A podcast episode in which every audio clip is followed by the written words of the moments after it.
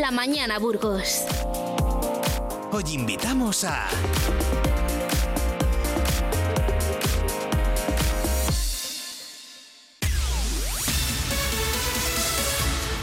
En Vive Radio comenzamos un nuevo programa que es todo un homenaje a nuestros mayores, a nuestros orígenes, a nuestras costumbres, a nuestra historia y de una forma muy especial a nuestros pueblos. En Vive Radio contamos con un invitado de lujo que ha escrito 70 libros sobre esta temática con el único objetivo de revivir los sentimientos y los recuerdos de su infancia, una época que recuerda con gran cariño y a la que ha dedicado una extensa obra. Él es Emilio Torres Pérez, una persona ecléctica que tras una vida profesional apasionante en puestos de gran responsabilidad ha invertido mucho más que su tiempo para dejar un legado que apreciarán las nuevas generaciones tanto en el presente como en el futuro. Buenos días, Emilio, ¿cómo estás? Buenos días, oyéndote. Pues eh, lo primero, Emilio, permíteme que te tutee porque van a ser, pues bueno, una serie de, de, programas bastante importantes y también te quiero agradecer tu disponibilidad para recordar en Vive Radio todos estos recuerdos que dan vida a tu niñez y a tanta gente que, que, que recordaremos con tanta veracidad y con tanta pasión. Supongo que conoces la frase cualquier tiempo pasado fue mejor. ¿Tú qué opinas? Pues vamos a ver, eh, no es así. Na, no, re, no es cualquier tiempo pasado fue mejor. Uh -huh. Cualquier tiempo pasado fue el que fue y el que tenemos ahora es el que es. Es decir, ni fue mejor ni fue peor. Es como es y nos toca, porque las circunstancias son, eh, según el destino, unas en un tiempo y otras en otro tiempo. Ahora nos tocado unas circunstancias confusas a las que tenemos que hacer frente. Emilio, Tú te defines como una persona ecléctica que siente una gran pasión por la escritura, la escultura o la pintura, entre otras materias culturales. Pero cuéntanos cómo nació en ti esa necesidad de recopilar tanta información sobre cómo era la vida de nuestros ancestros de la primera mitad del siglo XX para que las nuevas generaciones conozcan la gran riqueza que nos hace entender cómo somos, de dónde venimos y a dónde vamos. Mm. En un principio eh, yo tuve ocasión de tener en mis manos un libro que se titulaba Yo Vizcaya. En ese libro esta provincia empezaba en su propio nombre, es decir, eh, personal, explicando los territorios de esa zona. Entonces yo, yo comprendí y pasé a ver lo mismo en mi pueblo, es decir, Padilla de Arriba, que es mi pueblo, uh -huh. en primera persona explicaba todo lo que había en su ser, digamos, hizo un testamento. Además lo pone así, yo para allá arriba hago el testamento, etcétera, etcétera, etcétera. En ella, en ese libro, explico pues lo que tú conoces, es decir, toda una serie de capítulos de todo lo que había en los pueblos, desde el lenguaje, el sistema de construcción de las viviendas, el sistema de aperos, toda una serie, una gama de, conocimientos que hoy ya no entran dentro del eh, acervo de, los, de la gente joven. Emilio, tengo que confesar a nuestros oyentes que yo conocí hace ya varias décadas uno de tus primeros libros que titulaste El Testamento de un pueblo de Castilla, que siempre he tenido a mano y he releído tanto con mis padres como con familiares y amigos. Se trata de un libro del que están editados muy pocos ejemplares y que se publicó en formato, diría yo, de fotocopias. Cuéntanos esta historia porque me parece muy interesante y que pudo ser a lo mejor el principio de toda esa trayectoria que luego tú has continuado haciendo. El tema surgió porque un amigo mío, eh, allí donde yo trabajaba en Bilbao, que yo era eh, secretario de la Asociación de Pasteleros, tuvo en sus manos el, digamos, un poco el manuscrito. Y sin consultarme a mí, ni mucho menos, mandó a hacer 5.000 ejemplares que hoy son desaparecidos, quiero decir que, ya no están editados, no, aparece la segunda edición, y en, eh, y en ese libro doy a conocer lo que antes te he dicho. Es decir, surgió un poco de la ayuda o apoyo de una persona que sin a mí explicarme nada se lanzó a pagar, digámoslo así, esa edición multicopista. O sea, bueno, pues fue una buena y una bonita idea porque a partir de ahí yo creo que, que mucha gente también, pues hemos descubierto desde, bueno, refranes, formas de vida, cómo se construían las casas, los pueblos, cómo se hacían las calles, cómo se hacían las bodegas, cómo se hacía el vino, incluso cómo se hacía un adobe. Yo creo que, que es un libro magnífico que iremos desgranando aquí programa a programa porque me parece que, que es bonito recordarlo, que además el Testamento de un pueblo de Castilla va a ser de alguna forma el guion de este programa al que hemos llamado en Vive Radio La herencia de nuestros pueblos, una crónica sociológica de los primeros 50 años del siglo XX. Cuéntanos, ¿qué te llevó a escribir ese trabajo en 1985 y que realmente es todo un legado y un testamento? Vamos a ver, este libro fue el principio, digámoslo así, mm, el cimiento de lo que continué viendo como necesario en estos pueblos. Es decir, eh, Castilla y León tiene una riqueza no solo ya eh, económica en plan en empresas e industrias, sino una riqueza y sabiduría que para mí eh, va a desaparecer. Entonces cogí esas ideas y empecé a hacer eh, libros como, por ejemplo, las construcciones de adobe en Castilla, la construcción de carros, las industrias caseras, de las cuales esas industrias han salido, la agroalimentaria que hoy utiliza los mismos elementos que hacían las abuelas para hacer pan, para hacer queso o para hacer otra serie de rosquillas, magdalenas, lo que sea. Entonces, esas fórmulas que, eran sabiduría pura y dura de todo castellano y de toda la mujer de Castilla y León, eh, me dio que se iban a perder y que era necesario tener un conocimiento escrito. La verdad sea dicha es que estos libros tienen poco recorrido. Es decir, eh, si tú haces una tirada eh, de 500 o palmas dinero. No hay empresa que, haga caso de decir, bueno, pues voy a editar cómo se las construcciones de Adobe en Castilla. No hay empresa que editorial que haga eso, pues porque no tiene eh, como una novela que haga otra persona de, categoría. Esa es un poco la razón. ¿Y cuántos libros? Pues, eh, pues, el último que acabo de hacer ahora mismo es el finicito de las profesiones que han acabado en los pueblos. Es decir, desde el herrero, el esquilador, eh, el herrador, todos estos oficios hoy ya no, no se dan en los pueblos. Por ejemplo, pues, había uno que, era el afilador. aquí el afilador, yo aquí en la ciudad les he visto con una moto pero ya ese carricoche, ese artilugio que tenían de una rueda que se iban de pueblo en pueblo, pues ya no hay. Eh, ¿Qué otros edificios? Pues el sastre, el barbero. ¿Hay barberías? Pues sí, pero el barbero de pueblo ya no da la razón de ser porque no hay gente donde para poder mm, aceitar. Queda así. Además, curiosamente, muchos de esos oficios, como el herrero o el barbero, eran con iguala. Es decir, según el número de familia, así cobraban. No cobraban por, por servicios, sino por el número de familia. Se llamaba la iguala.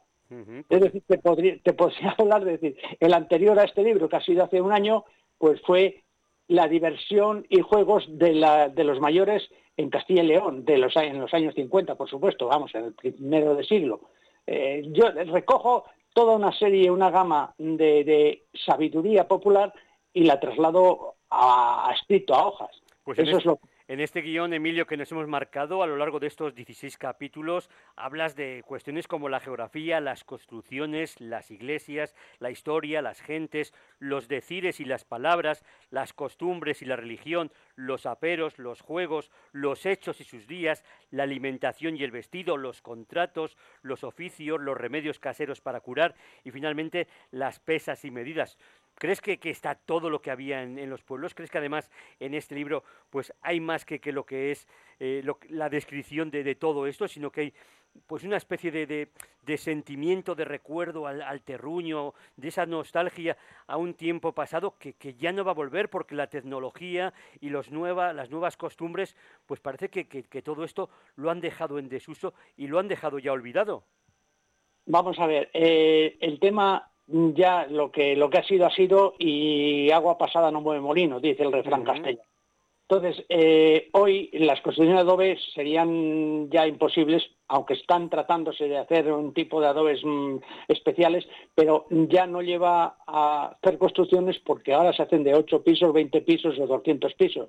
Entonces, eh, las casas populares serán casas terradas, o sea, casas de tierra. Entonces, ese, ese tipo ya no va a volver. Eh, ¿Qué pasa? Pues que las nuevas generaciones ni siquiera por oídas llegan a conocer todo lo que había como elemento eh, inteligente o como elemento de sabiduría en los pueblos. Es decir, esa eh, frase de, frase de que el pueblo, el, pueblo era, digamos, un hombre rudo, poco conocedor, eso es mentira. Es decir, cualquier hombre de un pueblo, un pastor simplemente era un sabio porque conocía su terreno, conocía su, el firmamento, conocía las costumbres. Es decir, no sabría acaso leer ni escribir, acaso, pero sí sabía toda una serie de elementos que hoy ni por asomo. Te voy a poner un ejemplo. Yo he hecho eh, preguntas a algún chaval de 12, 15 años sobre árboles de los jardines y no saben lo que es un chopo. O sea, no saben lo que es un olmo. Un árbol y rápidamente se ponen a coger el telefonillo, le fotografían y dicen, ah, pues mira, es un arce.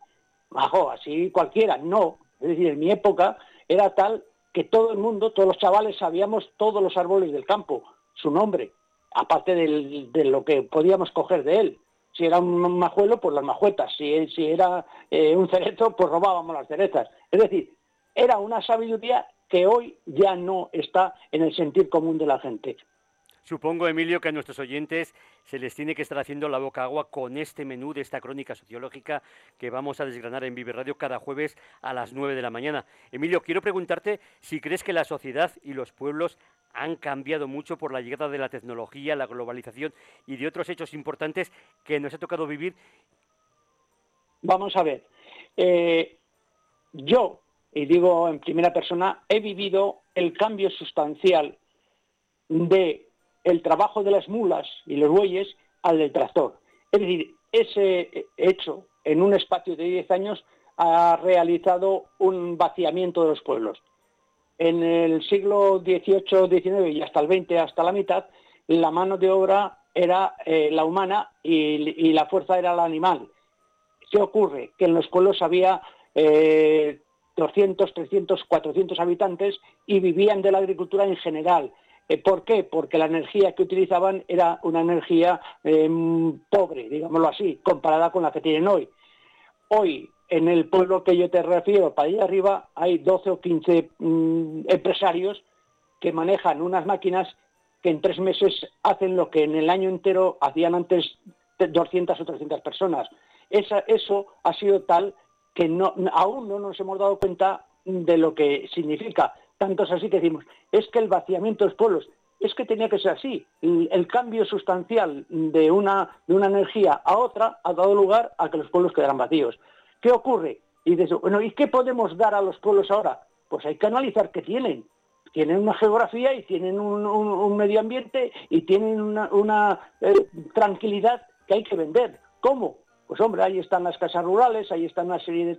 Y eso es lo que hay que vender. Y otro, otro elemento que no se tiene en cuenta es que los pueblos son un libro vivo para enseñanza de los colegios y nadie va a, verlo. Es decir, yo, eh, el proyecto que tengo es que un colegio y un pueblo estén unidos y que haya 20 niños en el pueblo todos los días de la semana, de lunes a viernes o a jueves. Y mm. entonces sí que tendrían vida los pueblos. Hay que decir que el pueblo que citas, Padilla de Arriba, es un pueblo que está en el noroeste de la provincia de Burgos, está entre la carretera que une Melgar, porque está a tan solo 5 kilómetros de Melgar con Villadiego, y es un pueblo pequeñito que lo que tú dices, que, que bueno, que sí que es cierto que ha cambiado su, modo de vida, que ahora mismo, pues lo que antes hacían cientos de personas, ahora lo hacen pues, pues una decena o poco más, y sin embargo, pues es un pueblo con, mucha vida, que tiene también pues unas gentes muy especiales, donde yo creo que se respira un ambiente extraordinario extraordinario, donde hay muchísima cordialidad, donde prácticamente la mayor parte ya vive fuera, pero tienen casa allí y han cuidado su casa, han cuidado de las familias, van al teleclub, organizan las fiestas. La verdad es que es un pueblo, cuéntanos, que, te puede emocionar. Mm, el pueblo en sí eh, tiene lo que yo llamo eh, eh, la emigración de las golondrinas. Vamos a ver, todos los pueblos hoy, o casi todos los pueblos, en la época mm, de las golondrinas, en abril, los vecinos que viven en las ciudades se van al pueblo hasta octubre o hasta septiembre. Eh, ¿Por qué? Pues porque, como bien dices, tienen su casa, tienen su familia, tienen allí su huerto y demás. Eh, estos pueblos viven de, este tipo de, situaciones. ¿Cómo se puede cambiar? Pues, pues no es muy fácil. Entonces, la, la idea es buscar algo atractivo para que haya más gente, o sea, para que no, no solo sea el decir, bueno, es que tienen que vivir allí, no, no tienen por qué vivir allí. Hoy los pueblos tienen otra enciclopedia, que es el arte hecho piedra. tienen iglesias románicas, tienen una serie de eh, arqueología, como pueden ser fuentes romanas, como puede ser tal, que tienen opción a enseñar y que hay en el pueblo eso que tú dices, una vitalidad. Mm. No solamente el pueblo era la agricultura hace y sigue siendo, ah, sino otros elementos que, que aún, aún están ahí sin, sin arrancar. Emilio, el legado que vas a dejar a la sociedad no tiene precio y tengo que decir que lo que has hecho de una forma desinteresada y por el puro placer de volver a saborear los recuerdos que viviste en tu niñez son tremendos. Echas de menos que desde las instituciones se apoye más estos temas que en ocasiones parece que quieren olvidar y desterrar cuando la realidad es que nos ayudan mejor a entender de una forma esencial lo que somos en la actualidad. Las, las instituciones eh, tienen su forma de ser. La forma de ser de las instituciones es digamos, amorfa. Eh, si hay algún político interesado en una cosa, la saca adelante. Es decir, tienen unos medios que tienen, es decir, lo que los, los impuestos y demás, y tienen que acomodarlos a, lo que hay en, las zonas que, te, dirigen. Te digo esto de las administraciones porque yo dirijo también un museo de agricultura en la Santa Espina y como bien dices, vas a la administración, oiga, mire qué es, y te dicen, no, bueno, pues vale, y en lugar de darte, por ejemplo, mil euros te dan 100. ¿Qué ocurre? Pues, pues que tienen que hacer eh, a todas las asociaciones, que son cientos y cientos en Castilla y León, a todas las asociaciones tienen que contentar. Entonces la administración no es que no sea, que, no es que sea eh, eh, un poco, digámoslo así, hipócrita, es que es lo que tiene, es, que, tiene que contar a todos y no tiene dinero para todos. Esa es, esa es la razón de ser. Entonces, ¿que tiene que implicarse más? Sí, pero ¿cómo? Si todo, toda implicación necesita dinero, y el dinero de los impuestos, pues tú me dirás. Es decir, yo no quiero con esto decir que la administración en algunos casos no sea lo suficiente eficaz, no digo que no, porque otras veces, eh, digamos, desparrama el dinero sin razón, pero en general eh, la administración es eh, un tanto, digamos, amorfa que bueno, yo hago lo que hago y cómo lo hago. Mm. depende de los políticos, pero claro, el político también va a mirar su, su razón. Emilio, eres, ya una persona de una cierta edad, todavía yo te considero muy joven, además solo hay que, oírte hablar y ese, esa, fuerza, esa pasión de, que tienes en tu voz. Y profesionalmente eres graduado universitario por la Universidad de Salamanca y has llevado la dirección de recursos humanos en empresas tan importantes como Renault en su área de fabricación de asientos en Valladolid, Gestan del grupo Gombarri en Palencia, Supermercados Continente, hoy Carrefour en Valladolid, y con tareas de gran responsabilidad. Pero sin embargo, siempre has tenido tiempo para escribir tus libros, pintar tus cuadros y hacer esculturas. Explícanos ese gran tesón y esa gran pasión que sientes y que te mueve con determinación a este tipo de tareas.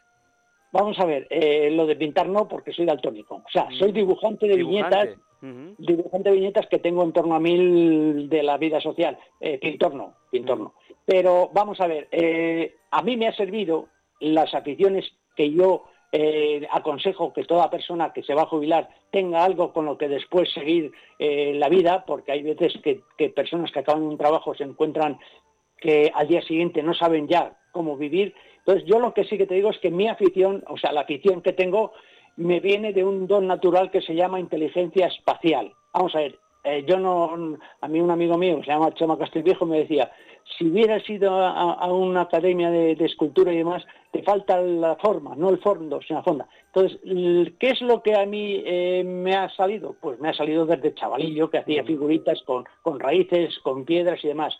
Ahora ya, cuando he podido, he tenido opción a tener un espacio, pues ya me he lanzado a hacer esculturas de 8 metros, de 5 y tal. Y, y ahí está un poco mi, eh, otro, mi otro proyecto, que es realizar un museo al aire libre en este pueblo que te digo, de allá arriba, donde actualmente hay 30 esculturas por todo el pueblo y voy a poner otras 20 que ya tengo hechas, y que, que, ese pueblo sea un museo vivo, un museo donde en las esculturas te digan lo que fue la vida en los pueblos. Se trata de esculturas figurativas, es decir, un labrador, un pastor, o, es decir, yo no sé si has ido a verlo, pero eh, las 30 figuras, todas son representativas de la vida social. Es como si hubiera un teatro en el cual las figuras están allí aposentadas eh, y, el tiempo las ha dejado. Es un poco lo que he hecho. Luego tengo otros proyectos que no van a salir nunca, como este que te digo yo, que es En busca del tesoro en un pueblo de Castilla y León, que sería este proyecto pedagógico que, ahí se quedará.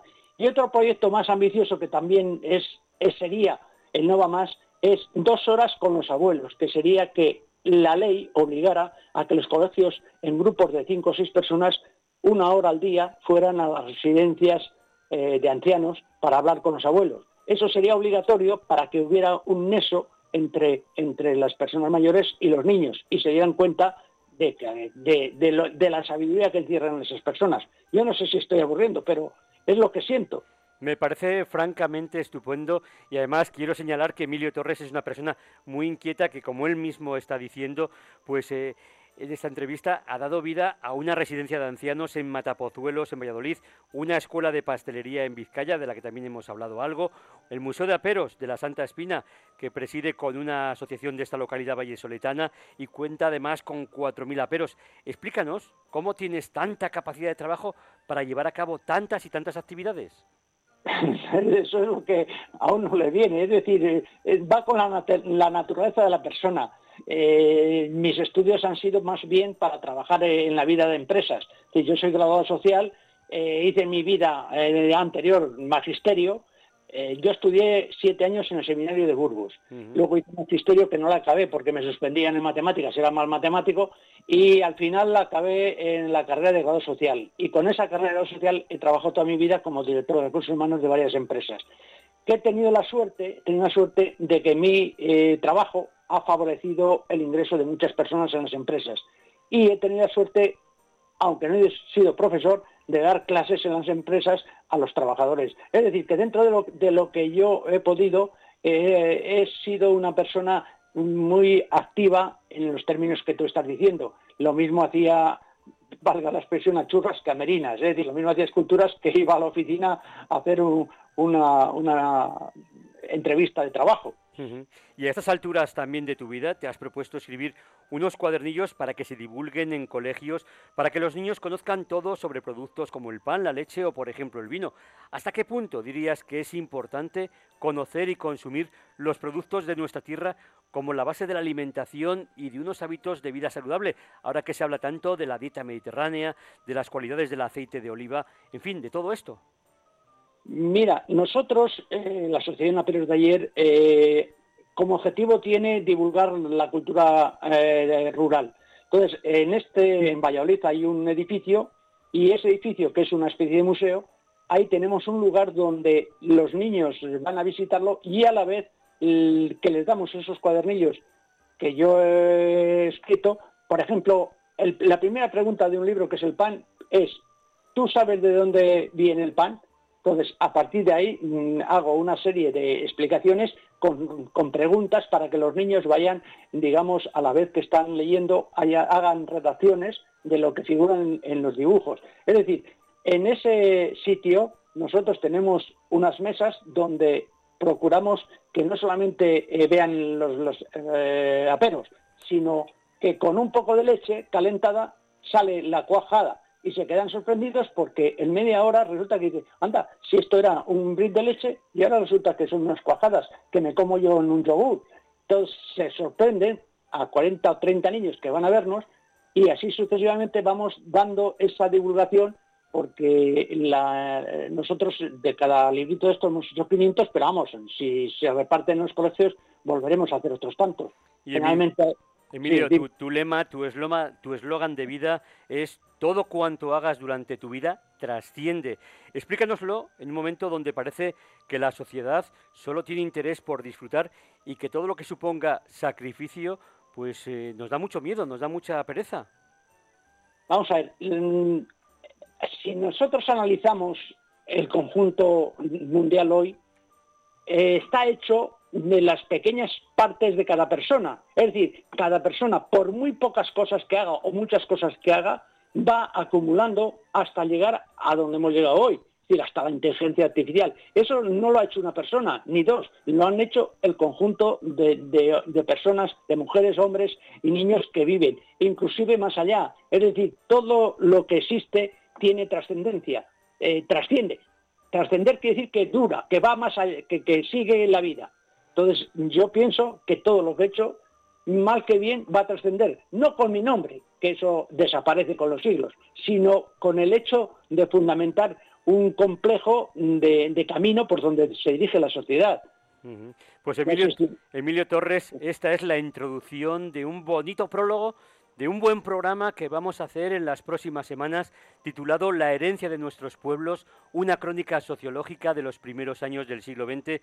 Emilio Torres, es un gran placer hablar contigo de nuestras raíces, de nuestras costumbres, de nuestra cultura y de todo lo relacionado con nuestros pueblos, además con una persona como tú que solo tiene pues una gran memoria que, y además lo tienes todo bien documentado en casi este centenar de libros que hemos hablado. Muchísimas gracias por esos momentos que has compartido y que vas a compartir con los oyentes de Radio.